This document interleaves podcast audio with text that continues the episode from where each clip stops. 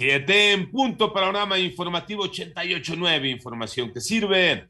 Yo soy Alejandro Villalbazo en el Twitter, arroba Villalbazo13. Es martes 15 de febrero. Iñaki Manero, ¿cómo te va, Iñaki? En el panorama COVID, la cifra de muertes a nivel mundial llegó a 5.827.947 personas.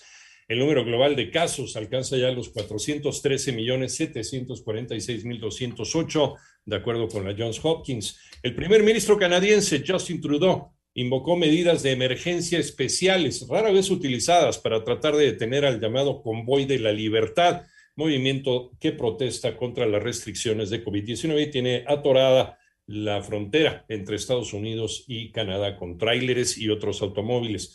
El panorama de la pandemia en México lo tiene Moni Barrera. La Secretaría de Salud informó que en las últimas 24 horas se notificaron 7.831 nuevos contagios y así México alcanza 5.300.537 casos confirmados de COVID y 146 fallecimientos en un día, para un total de 312.965 decesos. A través del boletín técnico se dio a conocer que la semana epidemiológica inicia con decremento de 48 puntos porcentuales en el número de casos estimados. En los últimos 14 días, 107.600 652 personas reportaron signos y síntomas de COVID-19. Se consideran casos activos y representan 1.9% del total registrado desde el inicio de la pandemia. En 889 Noticias, Mónica Barrera.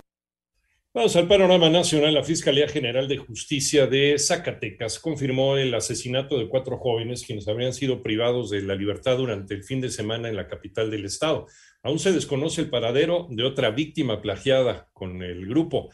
En tanto, un juez federal declaró injustificada la ausencia de Ricardo Anaya a la comparecencia de ayer en el reclusorio norte, por lo que autorizó a la Fiscalía General de la República solicitar su detención. Y la Fiscalía General de la República también presentó su acusación final contra Emilio Lozoya por el caso Odebrecht, en la que concluye que el exdirector de Petróleos Mexicanos y su familia fueron los únicos destinatarios de los sobornos. Estados Unidos evalúa reabrir sus puertas al aguacate michoacano. Iván Menchaca. El Servicio de Inspección Sanitaria de Plantas y Animales del Departamento de Agricultura de Estados Unidos decidió pausar hasta nuevo aviso las actividades de inspección de aguacate en Michoacán. Esto luego de que uno de sus oficiales, quien realizaba la labor de inspección en Uruapan, recibió una llamada de amenaza a su teléfono celular oficial. La autoridad sanitaria reportó que actualmente se lleva a cabo una investigación para evaluar la amenaza y determinar las medidas de mitigación necesarias para garantizar la integridad física de la totalidad de su personal que labora en Michoacán.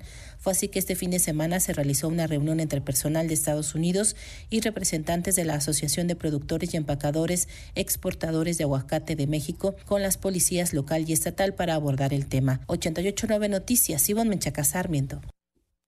En el panorama internacional, el presidente de Ucrania, Volodymyr Zelensky, dijo que su país fue notificado de que mañana Rusia atacaría su territorio.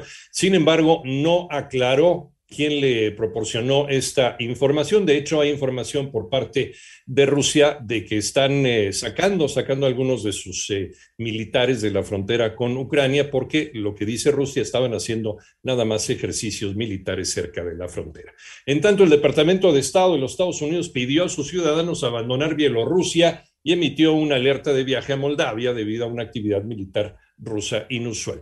Y la Corte Penal Internacional rechazó la petición de Bolivia de investigar por crímenes de lesa humanidad al expresidente Evo Morales.